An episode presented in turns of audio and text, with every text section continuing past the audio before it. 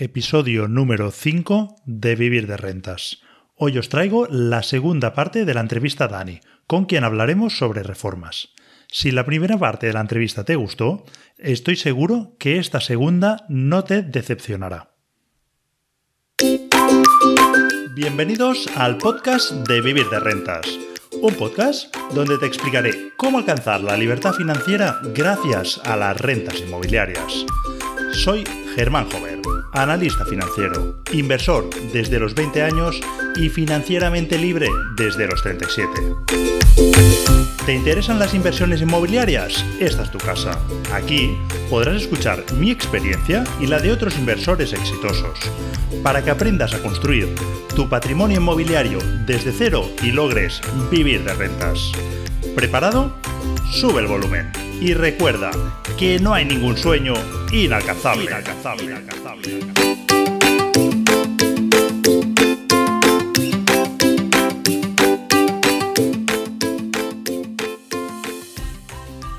Y bueno, hablando de esto, no sé si nos puedes decir, eh, para alguien que tenga poca experiencia, alguna referencia de precios metro cuadrado de la reforma, o si se puede cuantificar por precios metros cuadrados, ¿cómo, cómo funciona?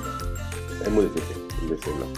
Una vivienda, si estás comprando una vivienda que tiene 40 o 50 años, ya aproximadamente el 30% del presupuesto se te van a ir en ventanas de aluminio. Y ahí, ahí, está un coste sobre coste. Las puertas, hay puertas muy baratas también hoy en día. Hay puertas de 50, 80 euros según donde te vayas a ir a comprar las puertas, puertas block. Ya vienen montadas, simplemente tienes que hacer el hueco bien, colocarlas, sí, ponerle tapeta en la típica puerta de 57 euros, 59, luego falta el premarco, el marco, te falta el mango, no sé qué. Al final te, sale por los 120 o no sé qué, ¿no? Más mano de obra. Sí, yo te voy a un caso muy curioso. En el 2000, si quieres cambiar las puertas de tu casa, por menos de 4.000 euros no se salen las puertas. Yo hoy, yo hoy por 4.000 puedes, puedes poner puertas a 3 o 4 viviendas. Entonces, claro, ha cambiado, le han quitado mucho, mucho mercado a los carpinteros tradicionales las puertas block, pero muchísimo. Y ahora están intentándole quitándole también, abaratando costes en las, en la carpintería de aluminio, porque ahora hay ventanas prefabricadas, que a veces te pueden valer o no te pueden valer el, el hueco, pero el precio, estamos hablando de precios escandalosos, de una ventana normal de uno por uno de ciento y poco euros a una ventana que te tengan que hacer a medida de superior a 300 euros. Y ahí es el coste, por eso te digo, el coste del metro cuadrado, estipularlo sin fijo, estamos hablando entre los 200 y 300 euros. Pero, ahí está, el pero, el pero que te vas a gastar en la cocina y el pero que te va a gastar en el cuarto de baño, porque ahí no, no puedes bajar mucho los costes. Poner unas racholas un poco más baratas, pero siempre de ya formato, poner microcemento, eso lo vamos a empezar a, a meter ahora nosotros, el microcemento se está poniendo muy de moda. ¿Y quién lo está poniendo de moda? Los diseñadores, los arquitectos y ¿Que es económico? ¿Es económico el poner el No, no es económico. no es pues, económico. Porque alguna vez creo que lo habíais comentado cómo, cómo se pone y es, es difícil. Y entonces, ¿cuál es el truco? ¿Por qué, ¿Por qué, interesa ponerlo? El truco es ponerlo, mira, por ejemplo, porque si yo voy a ponerte en, tu cuarto de baño viejo el microcemento, yo no quito, la, no, no, no, no, ah. no quito los azulejos. Pero lo bueno que tiene es que también, eh, como propietario, es un material el cual cubre todas las humedades, no, no, tiene mantenimiento, la morada no se te va a poner de colores marrones o negros, no te va a quedar ningún hongo. Son ventajas y además es una cosa que, como españoles, porque yo lo sé, los españoles odiamos la junta. Hay casos de, maniáticos de juntas, por ejemplo, en, el caso del parquet, un parquet biselado en España es muy raro colocarlo, pero cuando subes de Francia hacia arriba, todo es biselado. No hay ningún parque que no sea biselado. Porque aquí en España odiamos la Junta.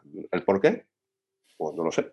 Por supuesto, por las racholas aquellas antiguas que se ponían de 44 por 44, que las moradas se quedaban muy feas y después la gente pues, no le gustaba, pero somos muy maniáticos en las juntas. Entonces, con esto, lo que tenemos es un cuarto de baño o una cocina totalmente unificada, sin ninguna línea, con aspectos muy únicos, porque realmente el, el microcemento, la hace de una persona o la hace de otra, es totalmente distinto, es como un rebozado. Y en reboce, si juntas dos paredes rebozando, nunca hará el mismo, el mismo efecto del rebozado, será totalmente distinto. Comentabas que el microcemento es muy práctico, que podría ser uno de los motivos por el que lo quieren poner, pero se me ocurre que también baldosas puedo ponerlas encima de otras baldosas. Sí, sí, señor, claro. Eso, normalmente, se, eso normalmente se hace. pero las baldosas, el problema es que ya estamos con el problema de, de, de lo de siempre. ¿Qué pasaba? El porcelánico cuando salió era muy caro y era muy bueno Ya estamos encontrando porcelánicos que están variando un milímetro de, de, rachola a rachola. ¿Qué es lo que pasa cuando varía ese, ese pues que no queda tan bien la No queda bien. No queda bien. Se están metiendo muchas empresas haciendo marcas blancas y, el, rectificado, porque realmente la rachola es rectificada, para que lo que no entiendes, antiguamente se hacían biseladas, el paleta podía tener un, fallo de un milímetro o poco más, pero es que ahora con estas piezas es, realmente se ponen con un sistema que se llama autonivelante, son unas pinzas de plástico con unas cuñas, sistema por ejemplo Peigan o de la marca Rubí, eh, que lo que hacen es apretar las piezas para que estas piezas realmente queden 100% lisas, porque cualquier bache eh, se nota, tanto como si en suelo como si en paredes, no hay, son, son cerámica o azulejos que totalmente están a 90 grados no, no, no, en los alballines ahora no tenemos el juego del biselado. Entonces, si ese problema, si esas racholas empiezan a hacer más grandes, en gran formato y varían, entonces es cuando visualmente fallan. Y, y, porcelánico muy malo ahora mismo antiguamente no, o sea, hace dos o tres años que salió el boom, eso lo tenía cuatro o cinco empresas de este monopolio, porcelanosa y cuatro, cuatro más, pero ahora hay infinidad y, vemos unas variaciones tremendas, es imposible llegar a, a, cuadrarlo bien. Antes, antes comentabas el precio, el, sí, el gran coste ¿no? que tiene que cambiar las ventanas y que ahora se están abaratando, yo realmente es, entro en pánico, o sea, yo cuando tengo que hacer una reforma hay dos cosas que me dan muchísimo miedo, que es cuando hay que cambiar la instalación de agua y de luz, por, el coste, ¿no? Y luego también el tema de las ventanas, ¿no? Es algo que las dos cosas me empiezan a entrar sudores. Cuando, porque digo, esto, esto claro, empiezo a hacer números y digo, no sé si luego lo podré repercutir, ¿no? es, mi gran dolor de cabeza, que de cabeza cuando, cuando voy a analizar una reforma. No sé si, yo sí que he escuchado que hay el precio metro cuadrado cuando se hace una reforma integral, suele estar sobre los 500 euros. ¿Eso tiene sentido para ti? Sí, pero te lo va a decir muchos arquitectos. En, obra fina, o sea, en obra fina significa lo que, los remates finales, el cielo es el máximo. Pues yo te puedo poner un, un inodoro de una marca normal que me vale 100 euros, también te puedes comprar un roca eh, suspendido por más de 700 euros. Claro, entonces el, sobrecoste muchas veces lo hace el propietario porque tú lo haces a tu gusto, pero como inversores no debemos pecar en eso. Un inodoro es un inodoro, es blanco, es como es y ya está. No nos vayamos a comprar el mejor inodoro porque no te lo van a apreciar. Esa es la cuestión. Como el parquet, hay parquet de marca que puede suponer más de 25 euros el metro cuadrado y hay un parquet del, del Merlin Laminado, que vale 7, 8 euros que el resultado es exactamente lo mismo. Y con durezas de hace 5 hace 4 que son buenísimas. Exactamente. Y nadie va a te llevar con una lupa debajo del suelo a ver si tú has puesto un hook stick o un cinza, a ver si es de marca o no de marca. Entonces, no, es necesario gastarse según en qué costes. Y en esa reforma de inversor en la que ponemos el parquet de 6 o 7 euros el metro, el inodoro de 100, las puertas estas de, hemos hablado antes de 60 euros, más el premarco, etcétera, en esa reforma, ¿estaríamos hablando de esos 500 euros o esos 500 euros el metro cuadrado estaría por encima? ¿Sería otro tipo de reforma? Ese tipo de reformas son lo que te he dicho, 200 300 el metro cuadrado, ah, aproximadamente. Después hay que contarlo, como has dicho tú, la electricidad. Estamos hablando de, viviendas de 40 50 años, no se usaban ni regletas. El cable muchas veces es cable rígido, que ya está fuera de normativa, o, incluso cables, como hemos visto aún muchas veces, de ropa. Eso ya son viviendas que tienen 70, 80 años. no te pueda pasar la inspección, si van a pasar una inspección esas viviendas, no va a pasar la inspección ni de broma, regatas. El, cuarruado que se pasaba antiguamente no es el de ahora. Ahora, te, antes, antiguamente, con un diferencial en tu vivienda, pasabas a las más de 5 o más diferenciales. Entonces, todo es, toda esa canalización, todas esas métricas como enchufes con cable de dos y medio, con iluminación de un cable de uno y medio, la vitro y el horno con cables de 6, claramente hay que hacerle un nuevo hueco a eso porque no va a pasar por ningún lado. Entonces hay que canalizar toda la vivienda de nuevo. Ese es el sobrecoste, porque realmente pasar cable es barato. Te puedes ir a cualquier ricomado o algún sitio de estos y verás que las bobinas de, de, cable no son tan caras como antes. El, sobrecoste es a tener que hacer de nuevo todas las regatas en toda la vivienda, que por eso se ha puesto de Pladur de mucho de moda. Porque el Pladur, mm, pones un falso de techo de Pladur, pasas toda la extracción de agua y de, luz por encima y no hace falta hacer ninguna regata ni nada. Pero no obras como de inversiones, que, compramos barato porque la vivienda realmente es vieja, no por otra cosa, no te, nadie te está regalando nada, ahí hay que hacer regata. Y el sobrecoste no solamente es el lampista, sino también es la maquinaria de hacerlo. La cuestión es esa, es mirar dónde podemos rascar algo de precio. Por ejemplo, el, parque que estamos hablando de 6 euros, eh, vale 6 euros porque está descatalogado teóricamente, porque el de Merlin, por ejemplo, hace más de un millón y medio de metros cuadrados al año. Entonces, saca modelos y los modelos más viejos, digamos, que ya tienen poca remesa, lo bajan de precio. No es porque sea de mala calidad, tienen la misma calidad que el otro.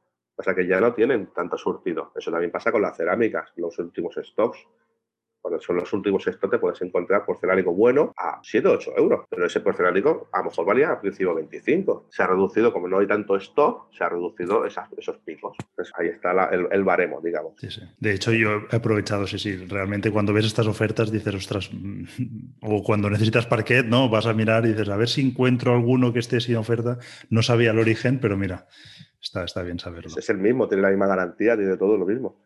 Cerrolán, por ejemplo, también es una empresa que es una, franquicia y tiene stock de, digamos, de, de baja, de bajo coste. Porque, no es porque sea de mala calidad, simplemente es porque ya no hay productos. Y te van a decir, no, no, yo tengo 50 metros cuadrados. Arréglate con estos 50 metros porque no tengo más. Por eso te lo estoy vendiendo a lo mejor a mitad de precio. Pero el, material es, bueno igual. No, no, no, dice que sea barato. No, porque muchas veces sea barato, sea malo es lo mismo. Lo que las puertas macizas que se están vendiendo realmente no son macizas. Tienen corcho por dentro. Y se están vendiendo a lo mejor en sitios una, puerta por 200 o 300 euros, que realmente lo único que tiene es una madera un poquito más gruesa por cada lado, pero dentro es corcho. Entonces no son macizas, no se están vendiendo puertas. Ya no existen las puertas macizas. La puerta maciza la hace un carpintero, pero te la hacen cosas así, costes que realmente cuando llegas al final mm, son costes tontos una puerta lacada a partir de 80 euros la puedes encontrar. Y la puerta lacada va a ser la misma lacada de 80 euros que la de 200 euros. La de 200 euros a lo mejor es porque tiene un una línea, dibujito, alguna tontería de estas que sacan, dentro de 4 o 5 años esas puertas las verás también por 100 euros. Pues como todo. Como cuando te compras un coche, pues el, el, modelo, pues después va, va bajando el precio. Muy bien. Oye, y, eh, cuando hablamos de precios, no sé si cuando yo hago una cocina, ¿qué puede estar costando una cocina? Aparte la instalación eléctrica, ¿eh? no entro ahí, pero cuando cambio una cocina de inversor, ¿qué puede costar eso? Con mano de obra, no, no tendría que superarte los 2.000 euros. Con mano de obra, ¿eh? O sea. Con mano de obra no te, va a superar los 2.000 euros. Cocina básica. Hay, hay, tres tipos de cocina en el mercado. Está el, kit, que es una cocina que ya te montan, o sea, ya viene hecha, digamos. La típica de 400 o 500 euros. No, no, hay cocinas de mil euros con su mármol, con su frontal de mármol, con su horno, su vidrio. Normalmente suelen costar entre mil y pico euros. Después el coste de, transporte, de, montarla, pues te puede subir a dos mil euros. Después están los kits, o sea, ese es el kit. Después vienen los módulos, que ya vienen módulos completos. Lo único que hacen es montar, ya vienen sus, con sus puertas, sus manetas y todo. Te tienes que ajustar a lo que hay. No, no, no, hay, no hay nada a medida aquí y después están los, los, los, cascos con puertas integradas. Tú compras el casco, que son medidas estándar, y la puerta va aparte. Y a partir de ahí, pues cada empresa pues, le pone nombre de ciudad o le pone nombre de lo que sea. Y esos son también eso que mm, vale bastante. Mejor simplemente por hacer el, casco con puerta suelta, te puede suponer casi el triple de un kit o que un módulo. Pero normalmente nosotros cuando hacemos puertas, casas de banco, hacemos módulos. Es un módulo simplemente te valen 20, 30, 40 euros o máximo cada módulo. Que viene con sus patas, sus puertas, todo, su maleta, todo. Son cuatro tornillos y ya está, poco más. Y el resultado es bueno. De hecho, yo he colocado hace poco una, una módulos y quedó súper bien. Sí, sí, sí, el resultado viene todo de Finsa, aquí de España, de los gallegos, aunque sea madera más grande de España, o sea que es que no viene de otro lado. Da igual que compres una cosa de otra. Cuando compras un modelo distinto, tipo IKEA, pues te vendrá de otro, de, otro país. Pero es que estamos en la misma. Como inversor no podemos gastarnos, según lo que hagas. Si vas a hacer una casa singular o una casa de alto standing, pues para 20.000 o 25.000 euros tranquilamente solamente para la cocina. Sí, sí. Pero como inversor no te podemos gastar 20.000 o 25.000 euros en una cocina. Tenemos que ir a una cocina normal. Porque son, vamos a vender a, una a personas normales, desde el día a día. Entonces, La cocina varía entre unos 2.000 euros. Estamos hablando de con horno, con vitrocerámica, con, con campana de fricatora decorativa. Que más o menos, pues, en esas tres cosas te puedes ir unos 500 euros a partir del modulaje. Zogalitos de tipo aluminio y la encimera, pues, de madera. No te vayas a mármol. Ahí es el problema de mármol, es que aparte que se te va a retrasar bastante, si ya vas a poner de silestones, prepárate porque te vas a tirar un mes esperando silestones, pero hoy en día madera, eh, las cubiertas de madera han cambiado muchísimo. La última que hemos puesto parece una imitación a pizarra que hasta que no la tocas no sabes que es madera. O sea que están, en, esas cosas están mejorando mucho. Unos, unos 2.000 euros. Muy bien. no, no, genial. Genial, sí, sí, más o menos es lo que me costó a mí, o sea que, vamos bien, vamos bien. Oye, ¿y eh, en qué cosas, cuando hacemos una reforma low cost, en qué cosas crees que es buena idea que escatimemos y en qué cosas crees que no debemos nunca escatimar? cuarto de baño y cocina. Rachola de gran formato o, microcemento, según lo, que quieras gastar de un lado a otro. Es como todo, ¿no? Hay, muebles ahora de, cuarto de baño también, que antiguamente valían un, un y hoy en día por menos de 200 euros te encuentras un cuarto de baño completo, bastante de esos eh, suspendidos y muy, curiosos.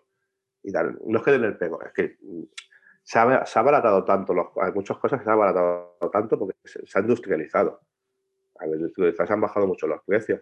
Pero un cuarto de baño y una cocina eh, es lo que vende la vivienda realmente. Entonces, eh, no hay que escatimar en eso. Una buena mampara que ahora es cristal templado, con, ángulos de, de, de, color plata, de color aluminio, el, plato de ducha plano, un inodoro, eh, si puede ser no el antiguo inodoro de taza, sino un inodoro que vaya directamente pegado, un inodoro recto no se ve el tubo de abajo del desagüe ni nada por el estilo, y un mueble alto, alto, ya tienes un cuarto baño hecho.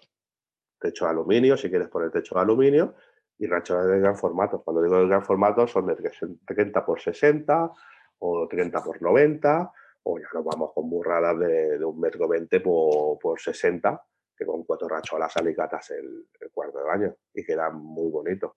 Lo último que hemos hecho también, imitación a mármol, y quedaba espectacular te pasaré alguna foto si quieres ponerla por ahí, era una imitación a, la mitad del cuarto de baño, era con, con, metro, slim, que son racholitas de 15 por 10, no, de 15 por 7, y en la zona del baño son racholas de, de 60 por 1,20, que son tipo mármol, que queda espectacular, una, una, apariencia distinta. es el cambio que te he dicho antes, el cambio de ducha a, a cuarto de baño, o sea, a, la otra decatación. Pero digamos que un cuarto de baño es lo mismo. Un cuarto de baño, unos 3.000 euros te puedes gastar tranquilamente. Para hacerlo moderno, guapo y atractivo. Claro. Y a partir de ahí ya gastarse más como inversor es tontería. Y en la cocina exactamente lo mismo. Como has dicho, puedes alicatar a media altura. Hay muchas cosas para hacer hoy en día.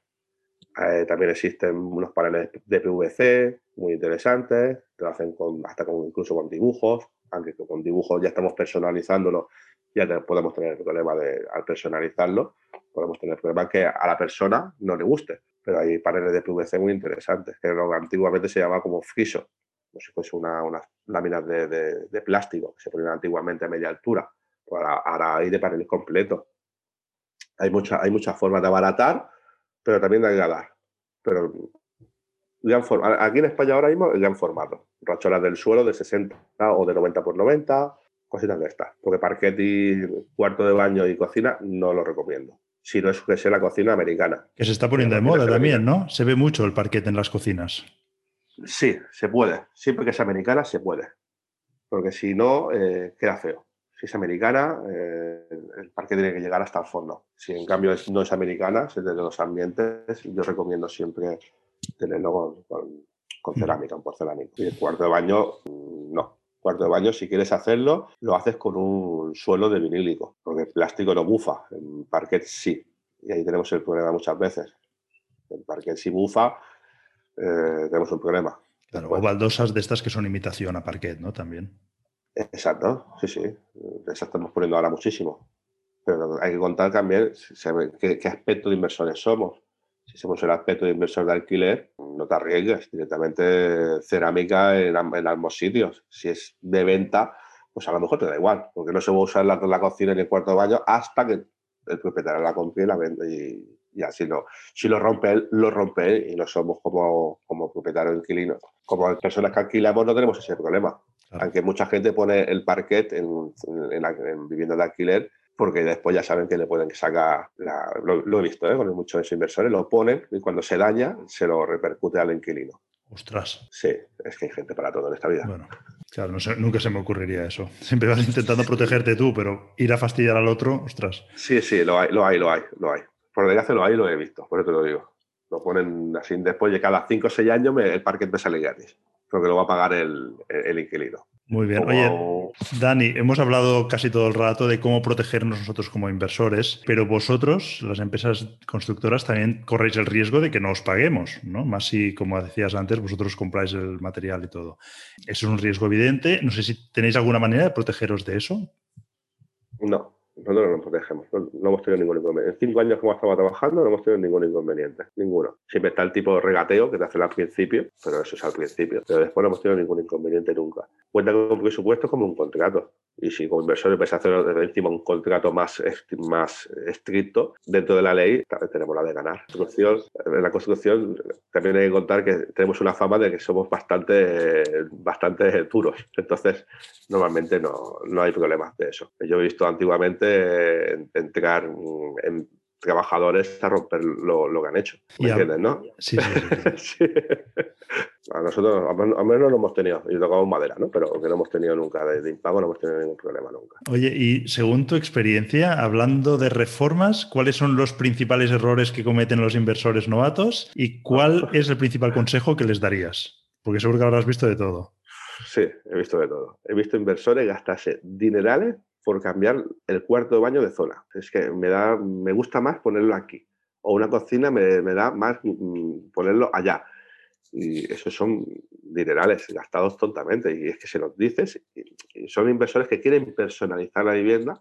Y ahí es el, gran error, personalizar la vivienda. Si la vivienda está hecha así, es porque ya un arquitecto ya la ha hecho así no la queremos cambiar de lado. Un tubo, un tubo de, inodoro es un, tubo de 12 centímetros de grosor. No, no es, para moverlo hay que hacer un cajón y hay que hacer muchas cosas. Y eso es un sobrecoste enorme. Y eso pasaba mucho en el 2010, cuando estaba yo con una constructora promotora. Lo querían hacer muchísimos, tanto propietarios como inversores. Y, se lo decíamos, y por mucho que se lo decíamos, no, no entraban en razón. Después, cuando vieron el sobrecoste, es cuando entraban y decían, ostras, claro, es que no es lo mismo mover un inodoro. Ahora se puede mover un inodoro un poquito más porque tenemos los, los inodoros alzados, que le ganamos esos 20 o 30 centímetros, ya no estamos a ran de suelo, y el tenerlo alzado tenemos esos 20 o 30 centímetros para poder hacer dependiente. Pero el gran error es intentar mover un, cuarto de baño, un, cuarto de baño o una cocina a una alimentación distinta, porque es toda la cometida eléctrica y de agua, hay que cambiarla. Y después de desagüe, que son tres cosas que sin, ella no funciona nada. Y es, un coste enorme. Yo he visto dinerales, ¿eh? Estoy hablando de mejor un, cuarto de año moverlo solamente 7.000, 8.000 euros solamente por moverlo. Y no has puesto, no has alicatado, porque claro, hay que cambiar todas las instalaciones de agua, toda la instalación de, de luz, todos los desagües, que muchas veces los, el problema de los, de los baños son los desagües. La cocina no tanto, la cocina con un tubo de 40, pues se puede amoldar más, pero claro, la cocina tiene mucha más agua mucha más eh, electricidad. Entonces, mover eso es un sobrecoste enorme, pero enorme, enorme. Estamos hablando de mucho dinero.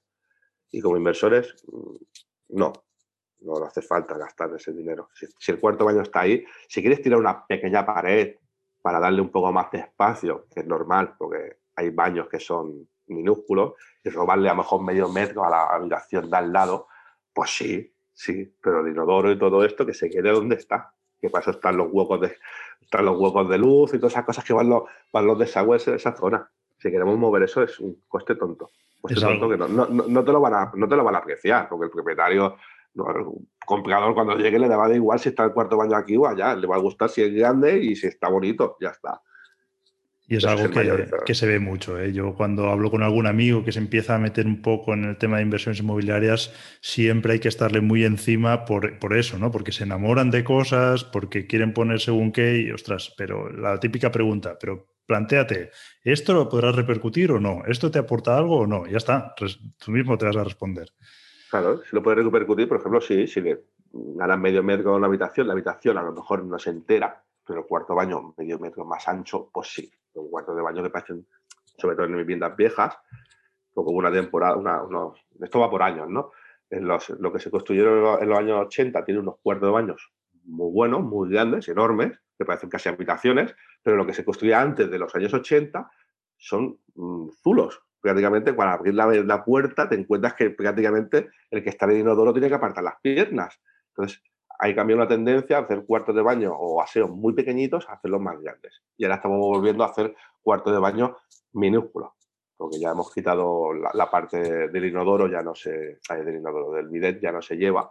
Entonces ya has comido medio metro menos y entonces lo están de nuevo lo están reduciendo, que es un fallo. Pues, pues poner un plato de ducha. Un cuarto de baño para que sea idóneo tiene que ser de unos 3 metros y medio, 4 metros cuadrados.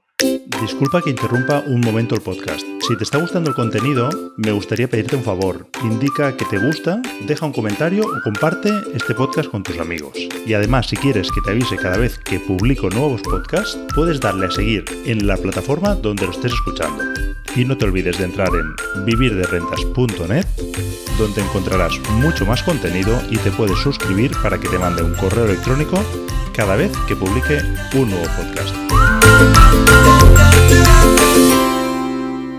Si no estás hablando de un cuarto de baño, que es nada, es un cubículo. Pues meter tantas cosas ahí, que, una o dos personas tengan que estar conviviendo ahí, es bastante difícil. Y las cocinas, pues igual. Las cocinas se están poniendo de moda, las americanas, porque estamos quitando las típicas cocinas que eran, eran pasillos, que una persona sí que podía manejarse en la cocina, pero cuando ya hay dos personas es imposible.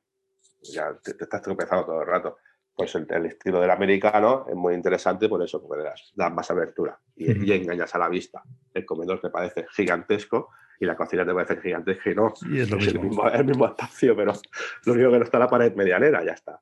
Siempre que se pueda hacer. ¿eh? Genial, Dani. Oye, y seguro que a lo largo de tu trayectoria habrás vivido experiencias de todo tipo, ¿no? No sé si nos puedes contar alguna anécdota, algún hecho curioso que, hayas, que te haya ocurrido.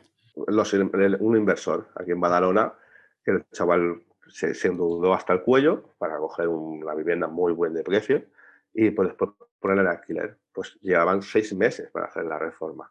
Nos tuvieron que llamar a nosotros, nos llamaron a nosotros para rápidamente poner el parque, poner puertas y, terminar de alicatar. Porque después de seis meses, encima la, la, la empresa lo dejó tirado. O sea, se fue de la obra, por discusión o por lo que fuese, se fue, de la obra y claro, el hombre estaba perdiendo directamente, realmente estaba perdiendo el pelo. O sea, se le caían las clapas de pelo. Claro, él estaba perdiendo, claro, dice Javier, la hipoteca me valía 400 y pico euros, más, más más de 20.000 euros que yo he invertido aquí, y si yo no alquilo, yo no gano.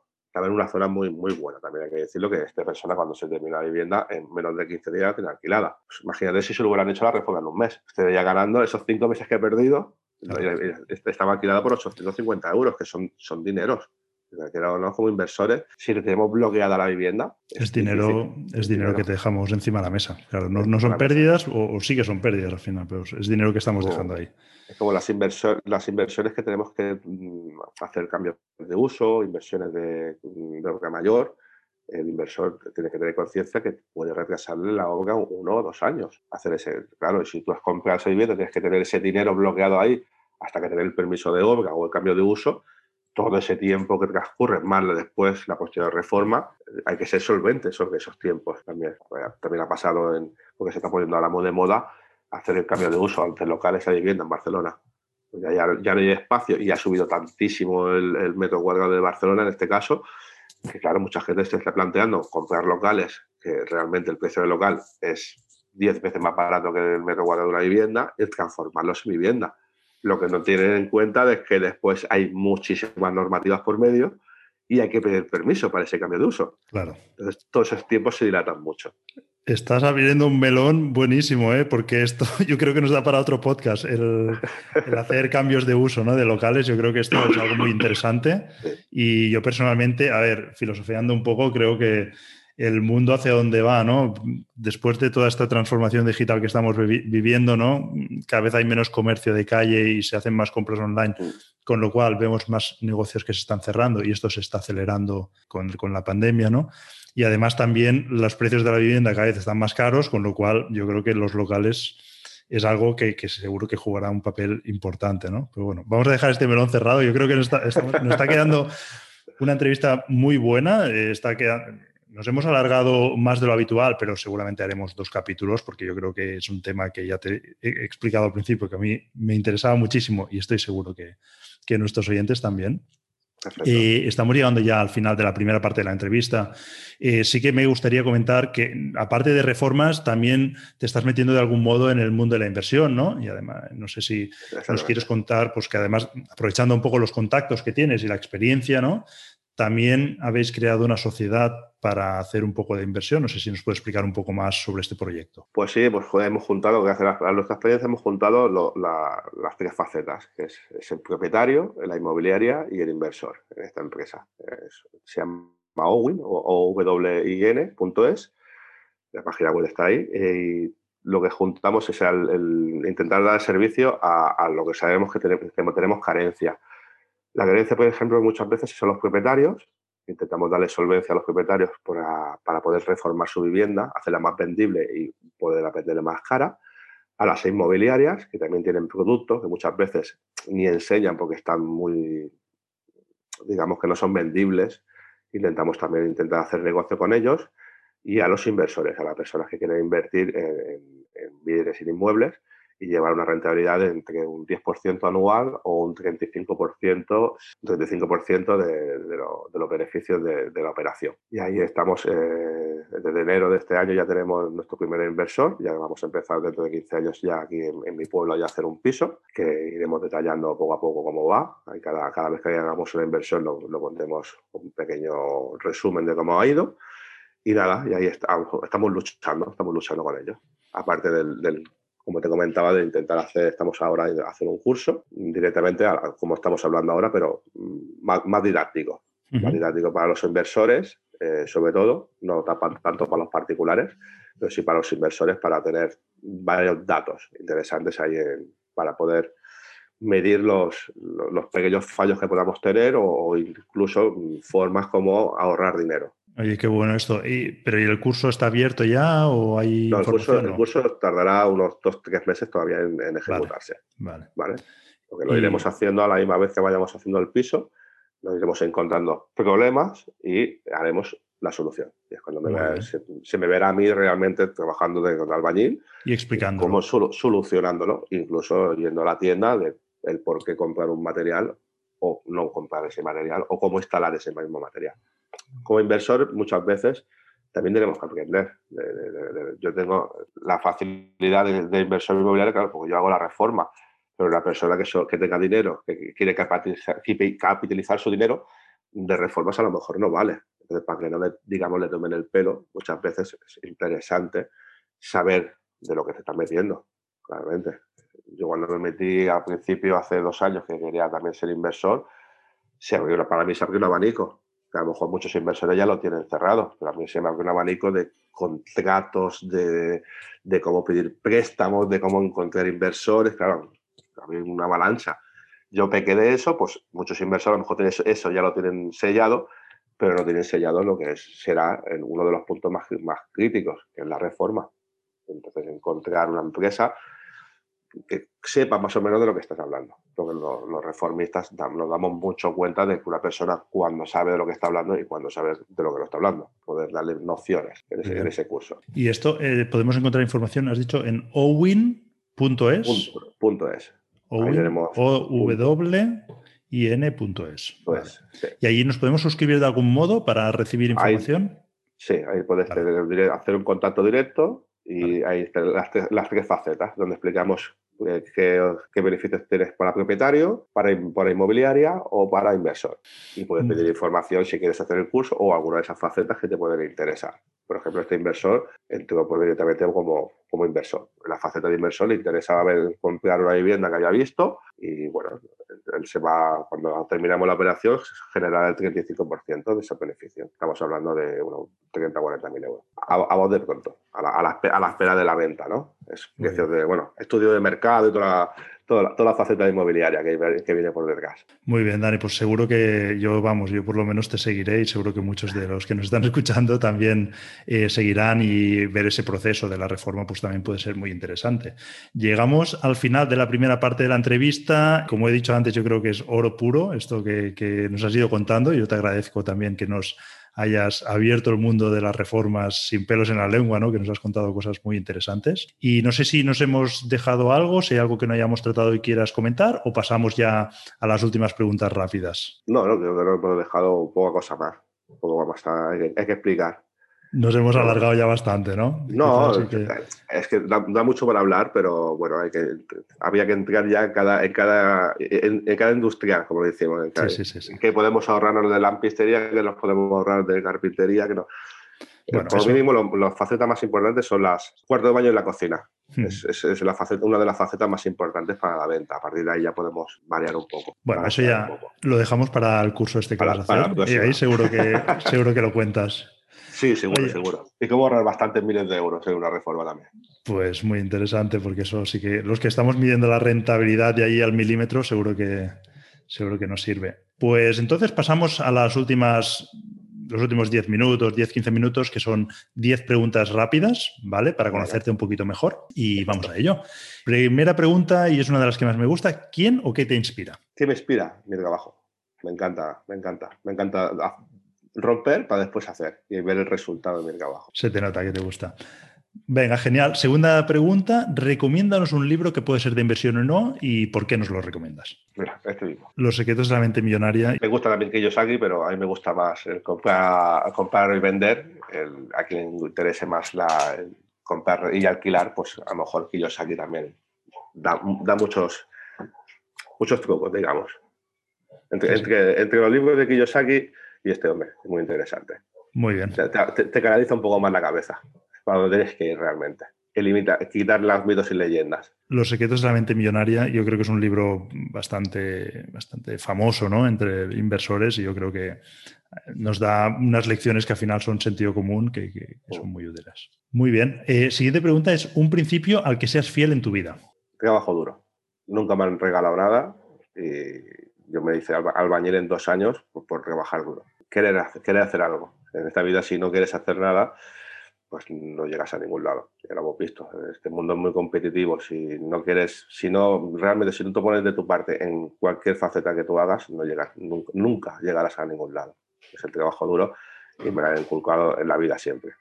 Tanto mi abuelo como mi padre siempre me han inculcado. Trabajar duro es la única solución para tener algo en esta vida. Si no, mm, difícilmente eh, vamos a tener nada. Vamos, a veces vemos a la gente que han sido exitosos y nos pensamos que les ha caído el cielo, ¿no? Al final, realmente detrás hay, un trabajo. Hay un trabajo duro. A veces hay un trabajo espectacular. Aquí tenemos bastante, yo conozco bastantes personas que se han hecho millonarias, pero no, no precisamente por, porque eran, los padres eran, famosos o tenían dinero, simplemente por, por, trabajo duro. Porque muchas veces que hay que tener suerte en esta vida, no solamente trabajar duro, tener suerte. Sumar las dos cosas, ¿no? Pero sin trabajo duro tampoco, tampoco se llega. Sí, sumado. No se llega a ningún lado. ¿no? ¿Dónde te gustaría estar dentro de cinco años? Pues mm, gestionando mi equipo. Gestionando mi equipo ya prácticamente ya lo tengo, ya lo gestiono, aunque aún, aún sigo involucrándome yo en la construcción, pero gestionando mi equipo. Porque me, me, gusta, me gusta hacerlo y, y, veo que lo que estoy, lo que estoy haciendo me, me llena.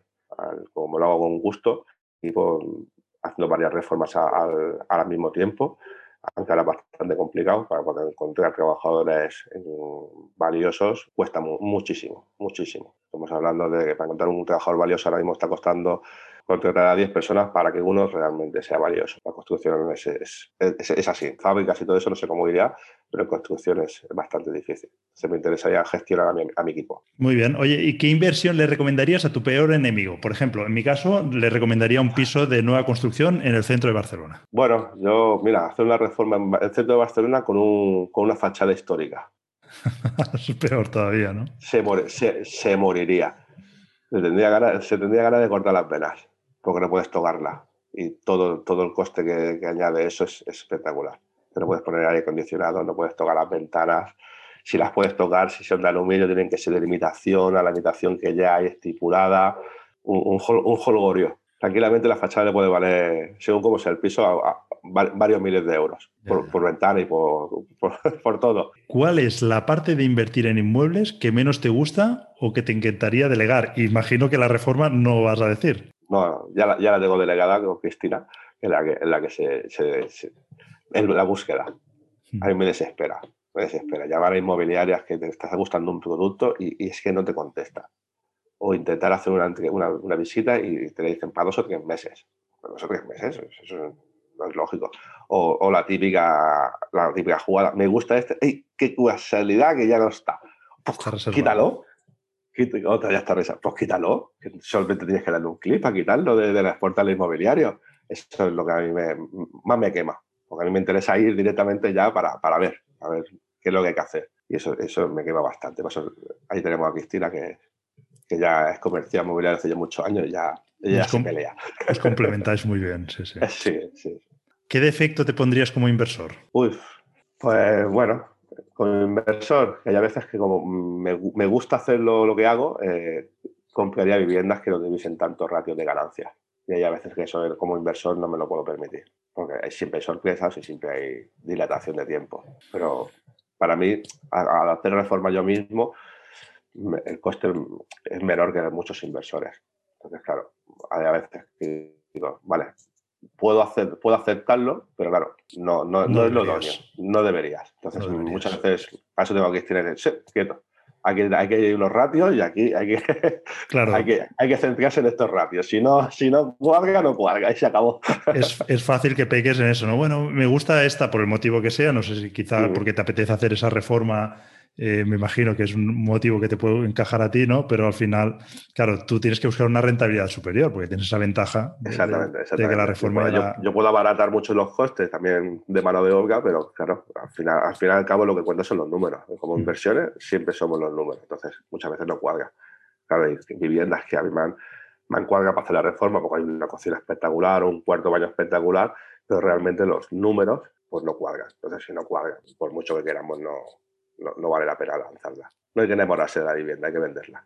Siguiente pregunta es, ¿qué es lo que no te suelen preguntar y consideras importante? ¿En particulares o inversores? Bueno, en general, o en la vida, algo que eches en falta, que digas, es que esto no me lo preguntan y deberían de preguntar. Los particulares eh, es el si hay garantía. Es el raro que donde te preguntes si hay garantía. Muy raro. Te preguntan, intentan regatear muchas veces el precio, vale, no es lo más del mundo, y muchas veces te preguntan cuánto tiempo vas a tardar, pero no te preguntan qué garantía tienes. Ostras, pues eso es lo principal. Claro. Y estoy haciendo una, una licatación de una, de una terraza y tienes el, cuarto, el comedor debajo, por lo que sea, te tendrías que preguntarme cuánta garantía tendría que tener si hay una humedad o qué, garantía damos si en caso de que se dañe algo. No me pregunta. Y como inversores, pues eh, los tiempos. Es, es al revés. Es, es, parece que no, pero es que no te preguntan los tiempos, cuánto vas a tardar en, hacer una reforma. Si es lo principal por un inversor, ¿cuánto voy a tardar? Y si pasa esto, ¿qué es eso, es, en particular y el inversor es muy, cambian mucho, no sé por qué, pero tenemos distintos enfoques. claro, están haciendo una, sí, distintos enfoques. mejor el inversor pues quiere hacerlo y ya está, ¿no? Digamos como si no le importa el tiempo, pero es que el tiempo es muy importante para ello. Es, crucial, es dinero. Es para mí, como reformista, es para mí también. Cuanto más tiempo me tiro haciendo una reforma, más nómina tengo que pagar. Es vital el tiempo. En esta vida que es, vamos tan, tan rápidos, es el tiempo vital. Muy bien. Oye, siguiente pregunta es una que cambiamos ya de registro, ¿no? Pero es algo que me gusta mucho preguntar porque, bueno, mis, mis oyentes ya lo saben que me gusta mucho ir a comer a restaurantes. Entonces, recomiéndame algún restaurante que creas que no me puedo perder. Ah, pues mira, eh, ¿cómo se llama? Es que tiene un nombre así, es, es japonés, ¿eh? Take It. Vale. eso me hace que es, me hace que es franquicia también, ¿eh? ¿Y dónde está? En japonés. Este, por ejemplo, está en San Cuat. Vale. Pero me hace que es franquicia. Conozco algún japonés en San Cuat que, que, es muy bueno, que me gustaba mucho. Sí, los japoneses últimamente están, están, a mí me gustan siempre. Cerraron en la crisis, cerraron bastante, que es una pena porque te hacían la comida delante tuyo y todo. Ahora con el coronavirus, pues vete a saber cómo está la cosa. No, te van a poder hacer el servicio antiguo, pero sí, esto, esto reparte a domicilio. Se, han modernizado, estos son, se han modernizado directamente hace el reparto a domicilio y ya lo tienen, digamos, restaurante como en sí. Yo creo que te he hecho aquí un buen interrogatorio, ya llegamos a la última pregunta, yo te lo agradezco. Y nada, con todo lo que nos has contado, imagino que muchos de los que nos están escuchando pues querrán contactarte o tendrán pues alguna inquietud o quizá os quieran seguir en, este proyecto que comentabas antes. ¿Dónde te pueden encontrar? Me pueden encontrar en, Reformas eh, MIC, es, eh, M-Y-C, Ahí tenemos la empresa, lo que es la, empresa de reforma, el trabajos que hemos realizado, el REA, lo, que hemos hablado del REA, eh, bueno, estas cositas, o en owin.es, que es la página, la promotora inmobiliaria, que es el proyecto que hemos hablado antes para, para los inversores, para las inmobiliarias o para los particulares. Cualquier duda, que tener un correo electrónico, un fórmula de contacto y nos pueden contactar para cualquier duda, cualquier cosa que tengan que hacer. Genial, muchísimas gracias. Ha quedado una entrevista muy buena y nada, espero que hayas estado cómodo durante toda la entrevista y, agradecértelo en, nombre de todos los que vamos a poder disfrutar de esta información. Pues perfecto, Germán. Muchas gracias, Dani. Hasta aquí el capítulo de hoy. Si te ha gustado, puedes compartirlo entre tus contactos y además dejar algún comentario o una valoración positiva. Y recuerda que puedes suscribirte en vivirderrentas.net y recibirás un aviso cada vez que publiquemos un nuevo artículo o un nuevo podcast.